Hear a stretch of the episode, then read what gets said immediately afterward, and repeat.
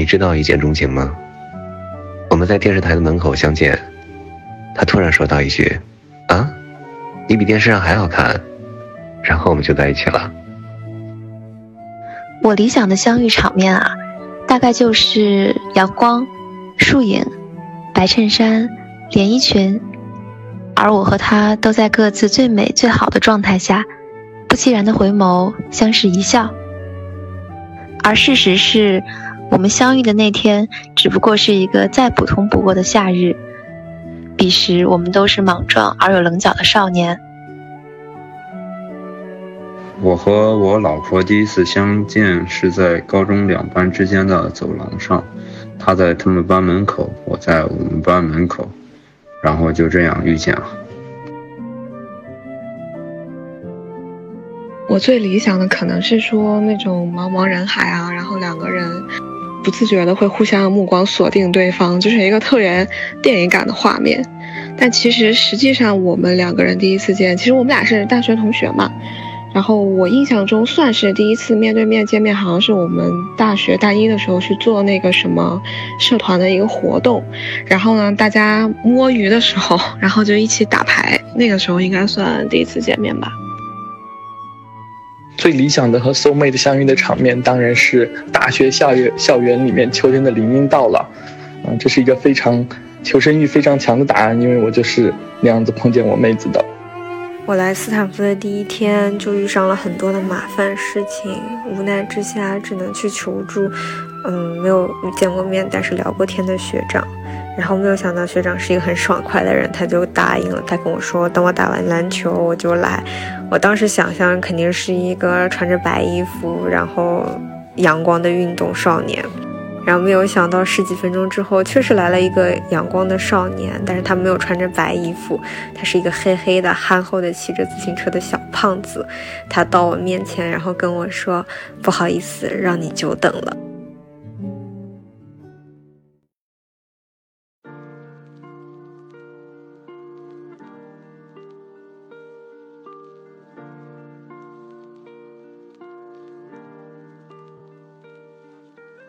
Hello Hello，我是欣欣，相信你已经听出来了，今天的这期节目是情人节特辑。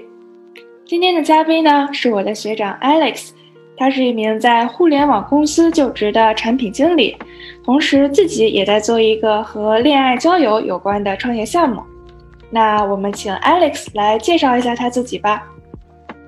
Hello，大家好，呃，我是 Alex，很开心今天来到斜杠青年这个节目。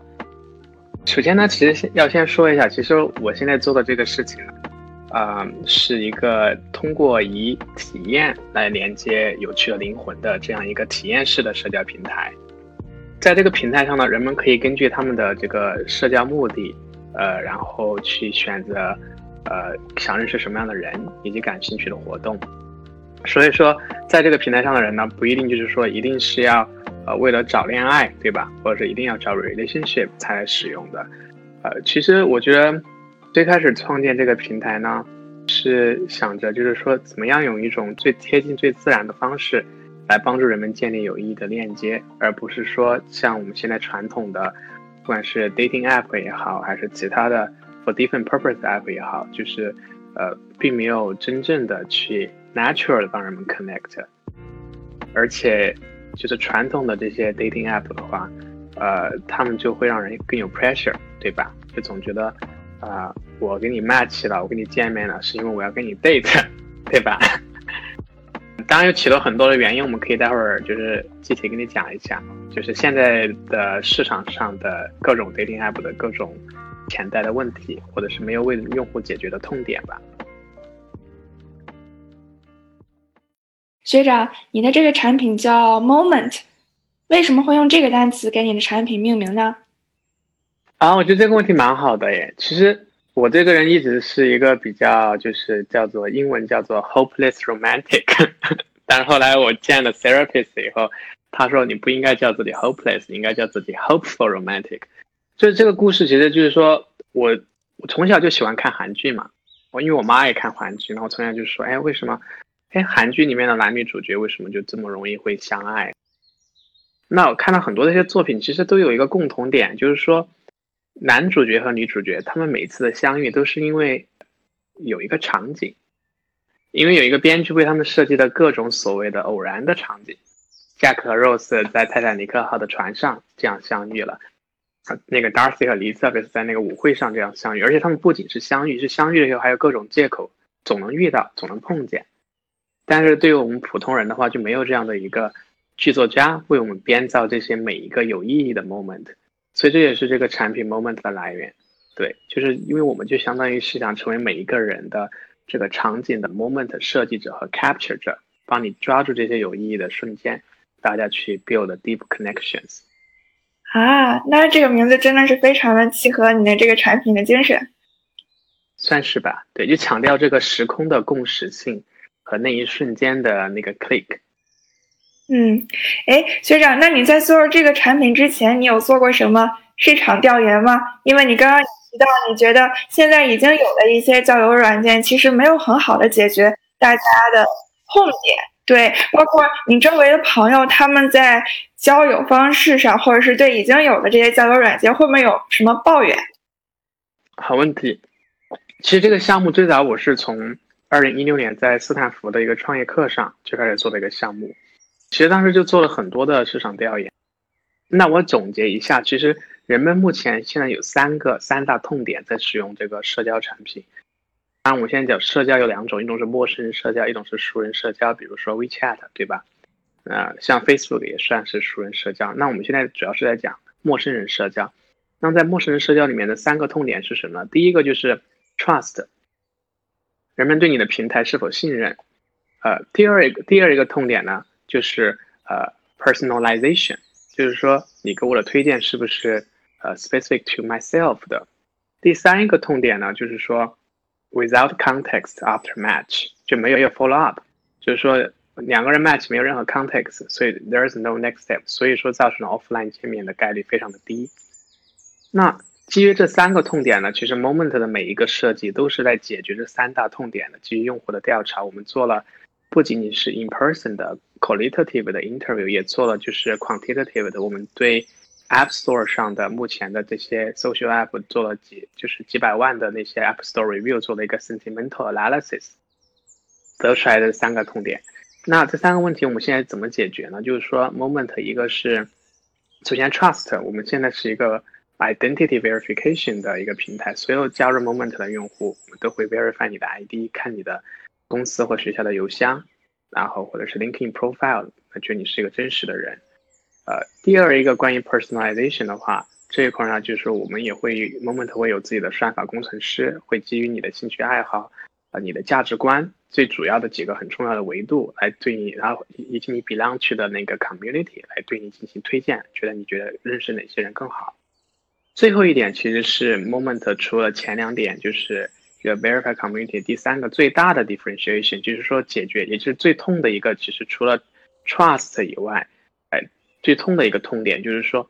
很多人们就举个例子，最就是第一代的，第一代的其实是 Match 点 com，稍微第二代的一个 dating app 可以算是 Tinder 了。但是自从第二代的 dating app Tinder 出现以后，所有的社交产品就就是说陌生人社交就停留在了 Tinder 那个时代，就是左滑右滑，左滑右滑，左滑右滑的时候永远都是在看脸。如果你用 Tinder，你发现你 match 了以后没有下文了，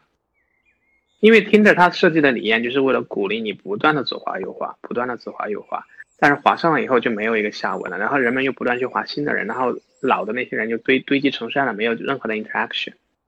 那你可以认为我们要解决的问题是怎么样提高，就是人们见面的这个概率，尤其是你们本来就已经对对方感兴趣，想认识对方了，那为什么不见个面呢？为什么不提供一个互动的机会呢？对吧？怎么样可以自然的引进一个维度，让大家去见面去 interact，同时也不完全只看脸。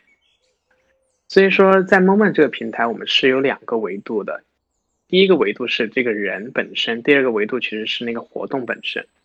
然后，因为我们引进了活动的这个 parameter 这个维度，那就会让我们用户在哎在使用产品的时候不会仅仅看脸。举个例子，比如说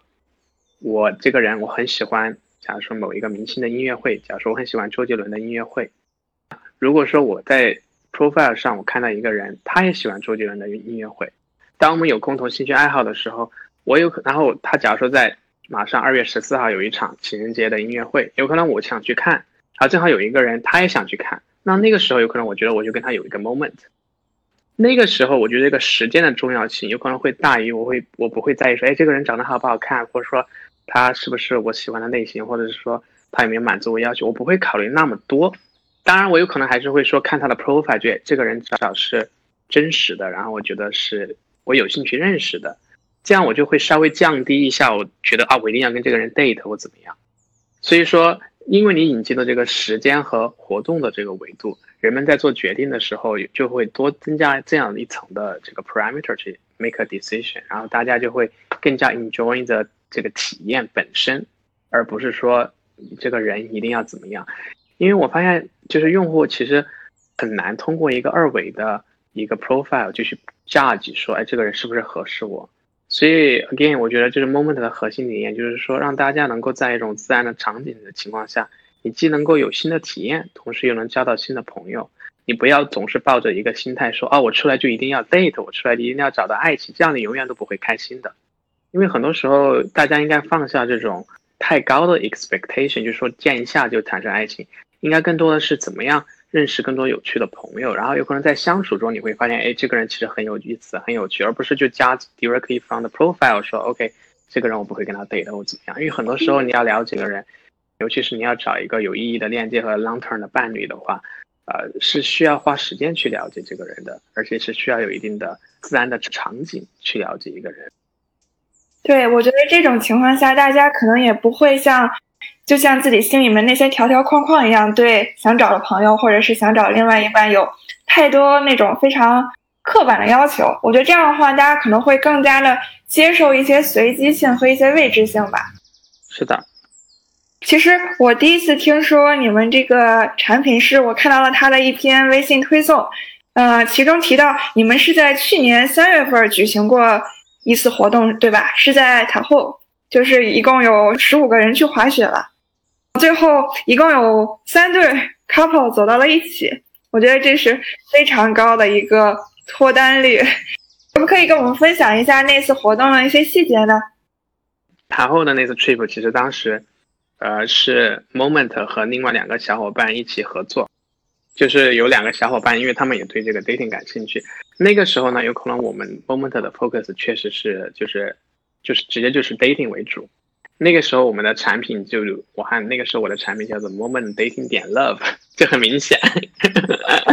对对对，但是后来我发现，就是我想让大家不要有那么大的 pressure。其实正好这个节目我也想趁此跟大家 clarify 一下，就是说。Moment 这个平台就是不一定一定是要来 dating，你可以先 starting with friend，只是说确实现在我们平台上的用户呢，单身用户确实比较多，因为就单身用户有可能更容易孤单，所以说就肯定有 dating 的 potential，但不一定说你来了一定要跟谁 date，所以不要有那种 pressure。那当时这个活动的策划呢，就是说我们就是三月份当时疫情来之前正好，然后搞了一个去活动，然后当时那个活动的主要就是我们设计的一套。呃，很有意思的就是，我们其实是在二零二零年一月份的元旦第二天，我们就坐在一起，在星巴克，一人拿了一张纸出来，就开始搞策划了。然后当时的策划的活动是说，让一群人就订了两个 Airbnb house，然后让他们去相处一个周的时间。他们在去之前完全都没有见面的。然后我们做一些事情，就是跟他们策划的，说周五呃有一些什么集体活动，然后周六有什么什么集体活动。然后比如说去滑雪啊，snowmobile 啊，然后一起做饭呐，一起泡温泉啊，一起 board game，就是跟他设计的这些环节，每个组有一个小组长，然后那个小组长就会去 facilitate 带领大家说，哎，我们现在该做什么事情了？然后大家也有自己自由活动的时间，但大家就是像 roommate 一样相处在一个 house，然后是两个组就在两个 house，所以当时比较 surprise 的 surprise 的我的事情呢是。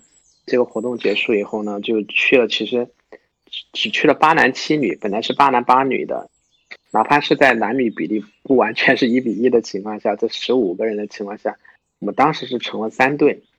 但现在我不知道啊，就当时是那个活动结束以后是还 in a relationship，就是那个活动。所以当时我们自己也蛮 impressed 的。而且除了这三对以外，就三对的话就是六个人，那剩下的九个人的话。就没有立即 in a relationship，但剩下的这九个人跟另外的那六个人就都成了很好的朋友，他们还在 follow up，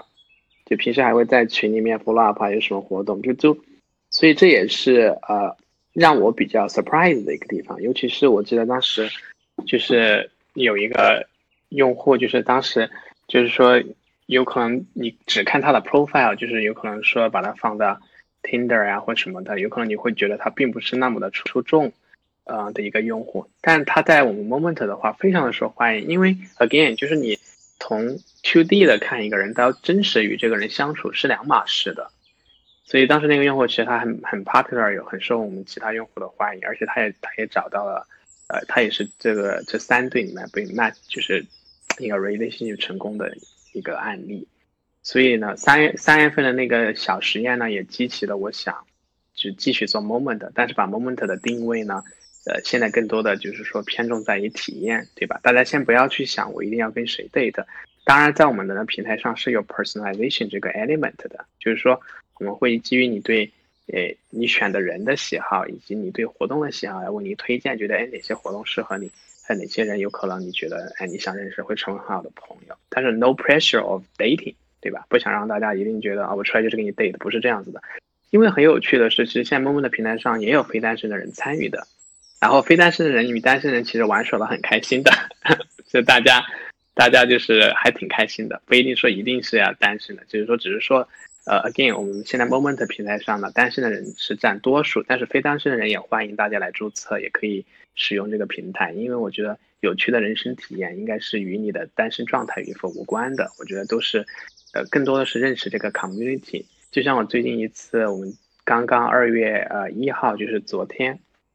我们 launch 了我们 Moment 的第一个呃 Web App，就是大家可以智能的呃做一些一些产品体验了啊。那在那个 launch 上，我也说到，就是说这更像 Moment 更像一个 Adult College，一个成人学校，对吧？就像以前在学校的时候，呃，在斯坦福的时候，大家有一个 community 可以出来玩，但是后来毕业工作，大家就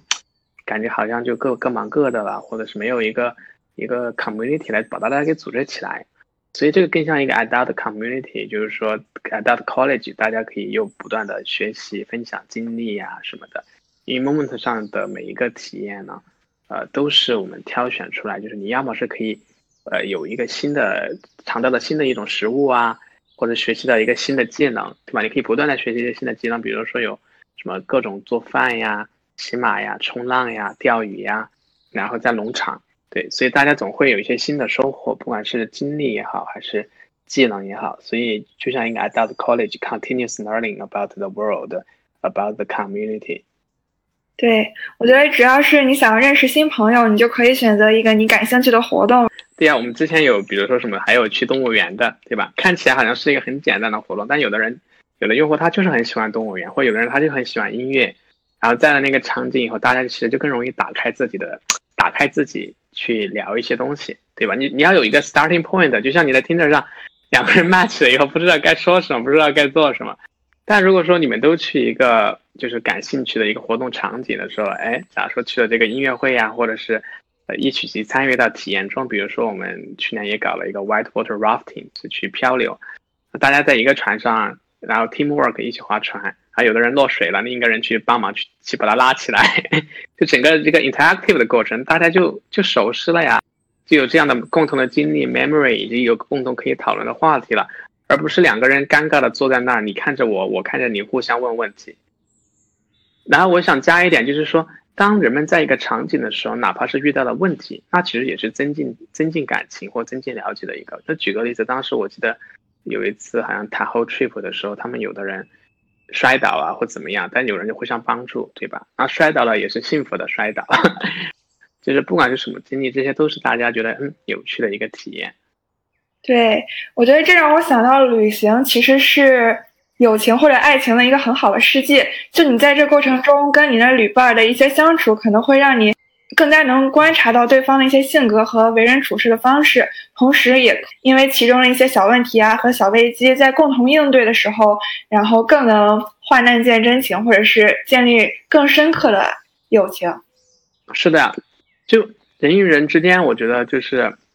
需要一种场景吧，这样才能记住，就是这个 memory。对我现在想想，我去过的那些地方，或者是我参加过的活动，可能我已经不太记得当时的景色或者是活动的具体内容了，但是我还能记得当时旅途上的 bug，以及我们是如何克服了那些 bug 的。是的。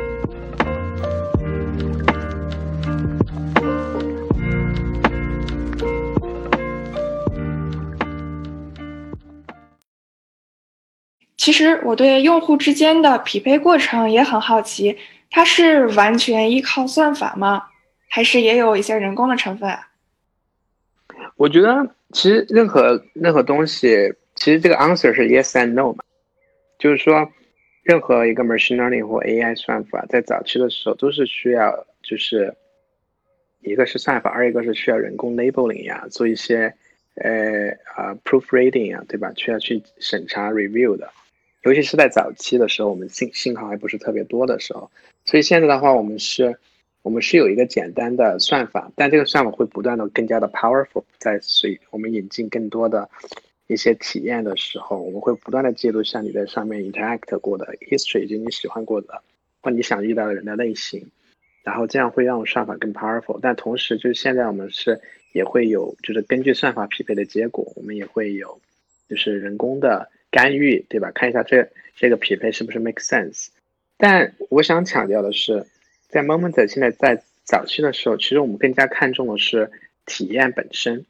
就是说，因为你们如果对这个类似的活动，假如说有的人每次都参加音乐节，那说明你们对音乐本来就是热爱的，对吧？那我们体验本身其实占的比重还蛮大的。假如说有 A、B、C 三个人。那假如说 A 和 B 的匹配度有可能是九十分，A 和 C 的匹配度是八十分，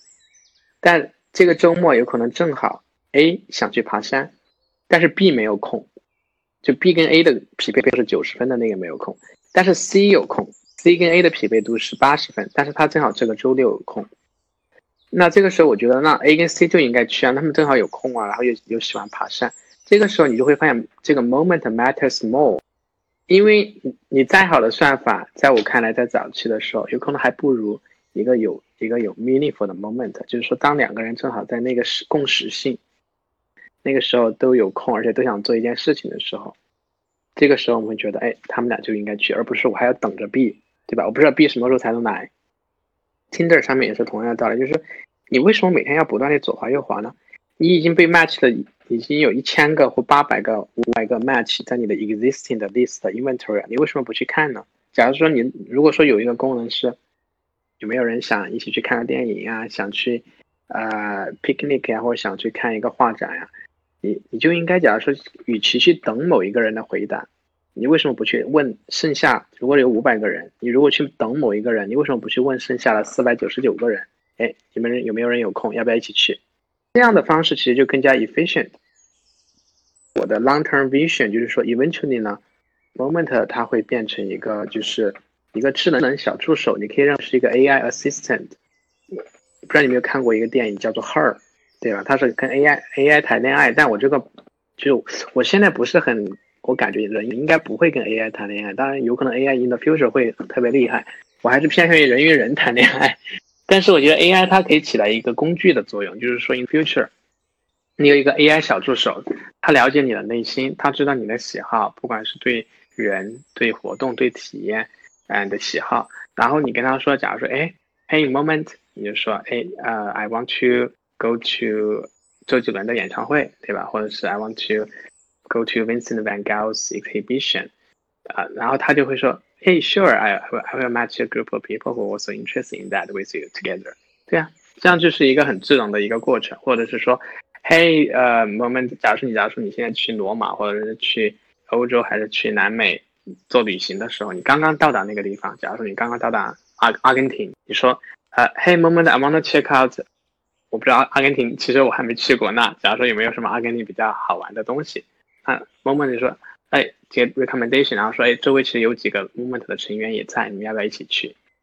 这是我觉得最 ideal 的一个 use case，就是说。In the future 的话，每一个用户可以直接问这个 Moment 小助手，然后这是一个 global 的 community，no matter where you go，where you travel，不管是你是出去 travel 也好，还是因为搬家，还是换了新工作也好，你总能找到一个属于你的啊 moment com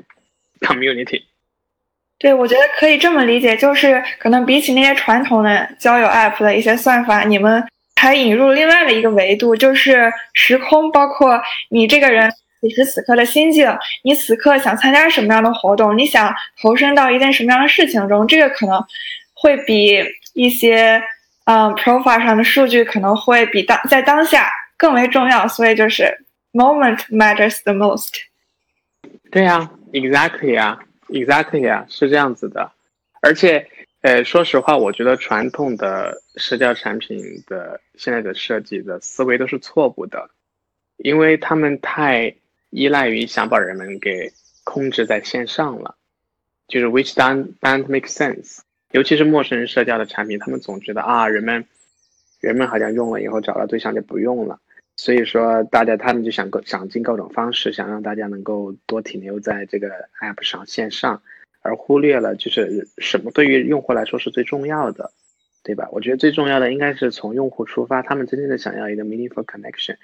这个 meaningful connection 你可以做成一个线上的体验，但是你得也要帮助用户怎么样去 facilitate 那个线下的 interaction。因为永远在线上聊的话，我觉得很难，就是真正的去 connect。是很难的。这个 COVID 这一次其实就能看出来，就大家其实被关久了是会会孤独的，不管你有多少 virtual 的体验。所以我就我是一个 firmly believer，就是纯的 virtual 体验的话是很难 build 比较深入的 connection 的。对，然后另一个极端的话就是 hook up app，对吧？就是约炮软件。那像这种 hook up app app 的话，首先我不否认它就是说完全没有价值，对吧？我觉得每一个产品它存在都是有它存在的一个道理的。Hookup App 这种产品的话，它有可能更多的就是说是另一个极端，因为他认为就是人们就是用了一次以后，有可能还会不断的用，对吧？他觉得是抓住了人性的这种 instant gratification，对吧？他就觉得人性就像一种速食，吃方便面，对吧？可以马上得到满足的这样的一个 use case。但是其实我就在想，为什么每次在设计的时候一定要想到是 instant 的 hookup，而不是说有一个可以 instant 的 do something else 呢？当你在孤孤单寂寞的时候，你不一定一定是，就不是所有人一定是要选择走 Hookup 那个那个 app，因为有的其实有很多用户，呃，他们以前有有的人有可能用过那些，但是他们会觉得那样会让自己更加孤单，因为那样的 connection 多半都很难长久。但是如果说有一个 app 可以在你孤单寂寞的时候，或者是想 connect 的时候，可以让你做一些其他的，呃，有意义的事情，以这种方式去 connect 获得的朋友。呃，有可能会更加的长的，因为你会找到一个属于你的 community，呃，在这样一个平台上面。其实我们成立了一个叫做 Moment 体验设计工作室，所以我们这是我们呃也算是 Moment 的一个核心竞争力之一吧。就是我们会不断的去发掘这些就是有意义的、有意思的体验，然后所以是 highly 就是 selected 和 handpicked。同时，我们自己现在也在想怎么样。自己设计一些独立研发的一些体验。哎，要是你自己的话，你最想参加哪一个呀？哇，我觉得其实说实话，那上面很多体验就是都是我想参加的，或者是有一些体验是我曾经参加过，就是想极力推荐给大家的。就是如果是从我参加过的体验，我想推荐给大家，或者说我想再参加第二次的，有一个体验就是那个温泉和冥想课。有两个地方我都去过，一个是叫 Our Spring，在那个北加州；另外一个在 Big Sur，叫 Esalen Institute，就是一种世外桃源的感，世外桃源的感觉，与世隔绝，然后非常漂亮的环境，然后可以泡温泉，可以看星空晚上，而且关键是可以做冥想，做 meditation，然后有有导师会带你去 meditate，或者去给你讲授一些，呃，讨论一些哲学呀，或者是。呃，人生的一些东西会让你去思考一些比较 deep 的事情，同时也会认识一些有同样喜欢 meditate 的朋友，在那里你就会觉得人们可以呃放下很多包袱和面具，然后做一个真实的自己，在那去 share 自己的 fear，呃，自己的呃发生的人生中各种事情，我就觉得那个感受非常的好，我觉得非常的推荐大家去尝试这种 meditate 的状态，我觉得。现在的人，尤其是 Silicon Valley 的人，有可能大家平时太忙了，然后没有时间静下来好好的去思考我为什么而忙碌，然后没有时间去思考什么呢？对我来说，到底真正是最重要的？我自己到底要追求一个什么样的生活？所以我觉得那是一个很好的机会。除了那个以外的话，其实现在我蛮想去尝试的，呃，还有一个是梵高的那个沉浸式画展，我一直想去，没有机会。这次在 San Francisco 有一个，然后还有一个就是农场体验，我其实蛮想去的。我在以前在澳大利亚的时候体验过，在美国我还真的没有去过体验过农场，就是去比如说过一下，过一个周末的那种农场式生活，对吧？去呃做一些农活儿，然后享受一些天然的这些呃牛奶呀，然后去收集鸡蛋呀，然后就是也是一个，其实也是一个这种 escape 吧，escape from the busy life，逃离都市。在国内的那个李子柒的那个就很受欢迎嘛，那也是也反映出来了现代人们对这种慢生活、自然生活的这种向往。对，所以其实那个也是我们现在在想，可不可以把那种类似的田园式的生活，让大家也可以去体验，真正的体验一下，而不仅仅是看。对，这也是 Moment 跟什么其他的各种产品的最大的 distinction，就是不想让大家仅仅是看了就完了，我想让大家真正的去体验、去感受。你们有没有考虑过，就是开启一个盲盒模式？就比如说，大家就是提交一下对这个活动的一个期待，就比如说可以提供几个形容词，是那种刺激的，还是那种放松的、比较 chilling 的？然后，但是你们不会在最一开始就公布呃所有的活动细节，包括活动目的地，就是给大家一些小小的期待和惊喜。你觉得这个模式值得尝试吗？就是这个可以有，但这个估计就是说从筹备上来说的话，得要就是说要也要提前通知大家嘛，不可能说行前一天通知大家，对吧？但你这个但你这个 logic 是挺好的，比如说就是一个呃蛮 random 的，你可以认为是打游戏嘛，对吧？你打游戏有些时候你在选选地图，你说我一定要打这个呃古典的，还是要打那种血腥一点的某一个场景的地图？但你也可以选 random 随机的游戏，对吧？可以。那你可以让用户说，或者是用户说，我想选这几个关键词，你帮我随机推荐，然后就帮我随机匹配，这个就更 random 了。打开一个盲盒，然后你们就分到这个体验，然后大家一起去吧。有太多事情可以做了，其实真的就是我在美国其实 so far 已经待了八年时间了，在湾区的话我已经待了快六年了，然后我就发现其实有很多的东西我都不知道，有很多的体验，其实我以为我都去玩过了，但是你越跟不同的人聊，你会发现，哎，原来还有这么多事情可以玩，对吧？湾区并不是仅仅是就是什么湾区三俗，什么摘樱桃、hiking，啊还有一个我不知道是干嘛，但就是说，其实有很多事情是可以去做的，很多东西我们不知道。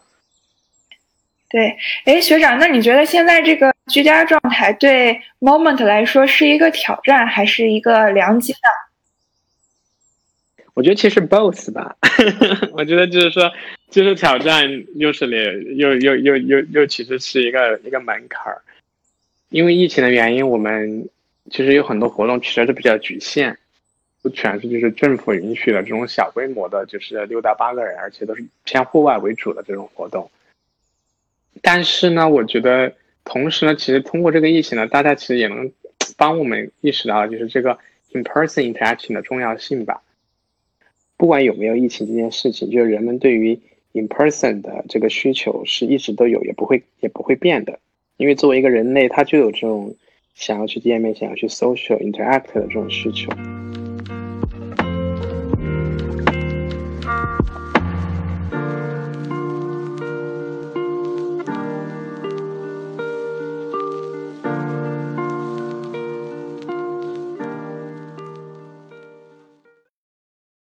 那学长，你当时是怎么组建自己的团队的呢？其实最开始都是朋友互相介绍吧，但我觉得真真正的团队开始 grow，其实是从去年九月份，就是我当时就是真的想认认真真的开始干一件事情了。对，因为我之不我之前也不是说没有认真的干，之前就是没有那么的，就是有计划性的做一天，之前就是更多就是自己一个人在那儿做。然后我去年九月份的话，就是真的就是。想好好宣传一下自己的 idea，同时也获得大家 feedback。我当时去年九月份发了一篇推文，就是我们当时那篇推文发了以后，当时好像有六七千个 view 吧，就是微信上。然后那篇推文发了以后，就有很多人慕名而来，主动来找我，有好几个，像我们几个现在默默的工作的其实很多人就现在其实默默的每一个人工作都没有任何没有一任何 compensation 的，像大家完全是一腔热情，就是我们从团队从我一个人一下就增长到了现在有十二个人，就是一个十二 twelve x 的增长，而且就大概是在一个月不到的时间就一下增到了十几个人，大家都想来做事情，每个人都分给事情给他们做。有很多人都是当天跟我聊完以后，当天晚上就挽起袖子开始做事情了。有一个呃苹果做运营的一个女生，她就跟我联系完，马上说啊我要来做，我要来帮忙。当天晚上十点钟就开始 open 的 Excel sheet，然后就开始给我安排筹划。然后还有一个女生是之前一直关注 Moment 的很多年了的那个女生，就说哎呀 Alex 你有什么呃 Moment 有进展，随时来帮忙。结果当时我那个文章一发出去，她马上又来找我，她找了我五次。就就很有热情，对我觉得很鼓励我，或者是让我坚信这是一个正确方向的话，应该是其实现在团队人员都很有那个 passion，很有 motivation，然后大家就纯粹是觉得这是一件有意义的事情，在工作在 work，然后没有任何没有积任何的回报的这样的在为大家做这件事情。我听说你现在的室友也是因为想和你一起做 moment 才搬进了你家。对，我觉得那也是蛮有趣的一件事情。就是我的室友，他首先是看到了我文章，然后呢，然后正好他当时我的老室友要搬出去，然后后来我的那个新室友他是做开发的，然后他就说，哎，他对这个感兴趣，然后他就说，哎，那可以搬进来一起当室友，然后可以方便一起讨论产品。然后他就因为这样就还还收获了一个新的室友，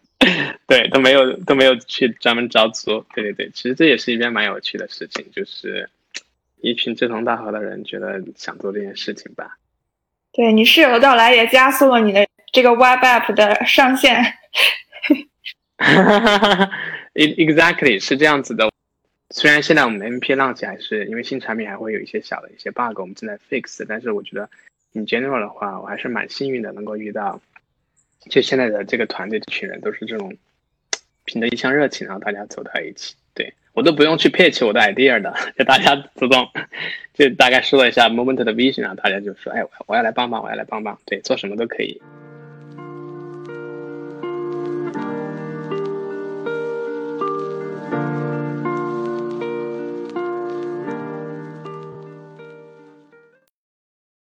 学长，你看我们聊了这么久，moment 有多么的珍贵。那么，你梦想中的那个和你的灵魂伴侣相遇的那个 moment 是什么样的呢？嗯，这是个好问题，我还真的没有想过。唯一能够让我想的是，我之前有一个类似的经历，就是，其实就是在 meditation 的那一次，就正好泡温泉的时候，然后在看星星的时候，然后旁边忽然有个人说话，然后在一种很。自然的场合，然后，然后又有美景，就是外面是大海，然后上面是星空，然后两个人就是很自然的交流，然后在聊天的过程中发现有一些共同的兴趣爱好，或者是都去过相同的城市啊，或者是对一些事物的看法相同相同的认知，然后在那一瞬间会觉得，哎，好有趣啊这个人，然后这种就这种可以给你留下很深刻的记忆，就至今你都还记得，就是那一段有意思的对话和那一个。有有意义的场景，啊，我觉得那个应该是一个最佳的状态，就有可能是星空大海吧，然后，呃，温泉或者是草地这种场景设计，这种自然的场景设计，然后与一个人的偶然的相遇，当炮正好 strike a conversation，但这个太难了，所以说我们需要 moment，你知道吗？就这种概率太难了，就概率是完全靠随机还是有点难，就至少要有一个。什么帮助你可以提高那个 probability 的这种相遇？最后还有一个问题啊，你想对还在单身但是渴望爱情的人说什么呢？如果是打广告的话，就说用 moment 就行了。但是要说什么的话，其实说实话，为什么说用 moment？其实也是传递一种 mindset。我觉得对单身的人来说，我觉得就是说有两点。第一，第一点就是说。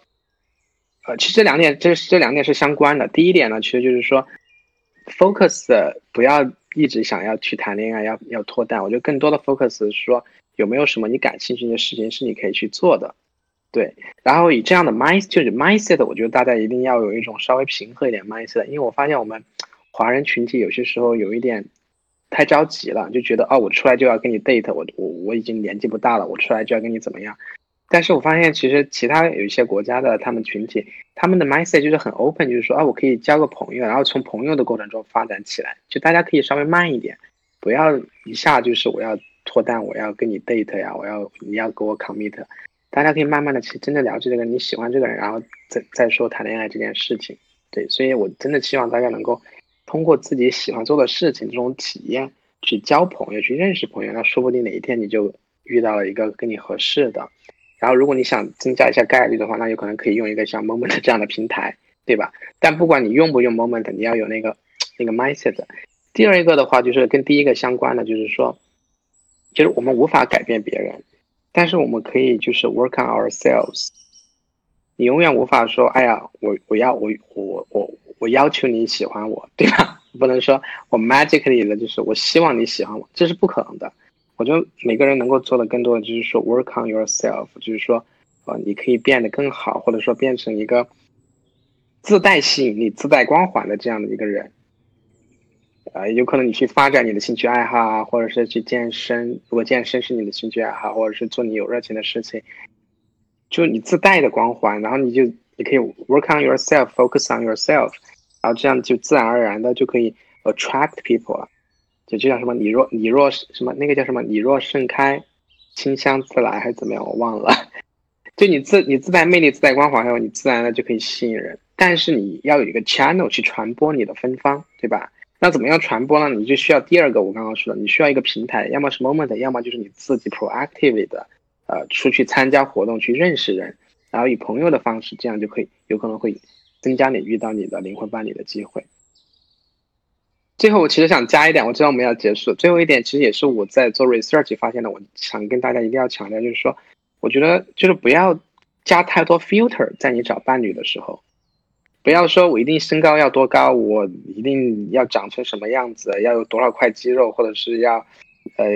要多大的眼睛，皮肤要有多白，对吧？其实，如如果是找一个 long term 的 relationship，你会发现有很多 filter 是我们自己跟自己加上去的。然后你可以做一个概率计算，因为找到一个合适的跟你 connect 的一个灵魂已经很难了，你自己还自己加一堆不是那么 necessary 的 filter，其实就会降低更多你的标准。我觉得就是看你能不能跟一个另一个人或一个灵魂 connect。更重要的就是说你要去了解、相处、认识这个人，不要自己跟自己首先就加了一些什么身高不达标、什么这个不达标、那个不达标的，你见都没去见这个人，都没有去认识这个人，你就已经把自己给局限了，自己把自己给局限了，其实。因为我看到有很多的例子，就是之前有一对 couple，他们就是那个男生就其实撒谎了，他的身高没有幺七，我觉得幺七零，但后来他撒谎了以后出来见面，吃完饭以后，那个女生跟他就从来没有谈过，就结婚了，在一起了。后来那个女生自己 reflect 的，她是在 match 点 com 认识的，她说她发现其实有些时候有些 filter 并不是必要的，对，所以不要局限了自己。我觉得就是说对你来说最重要的一些维度，你可以知道，比如说三观啊或者什么。但其他的有很多维度，其实是自己把自己给束缚住了。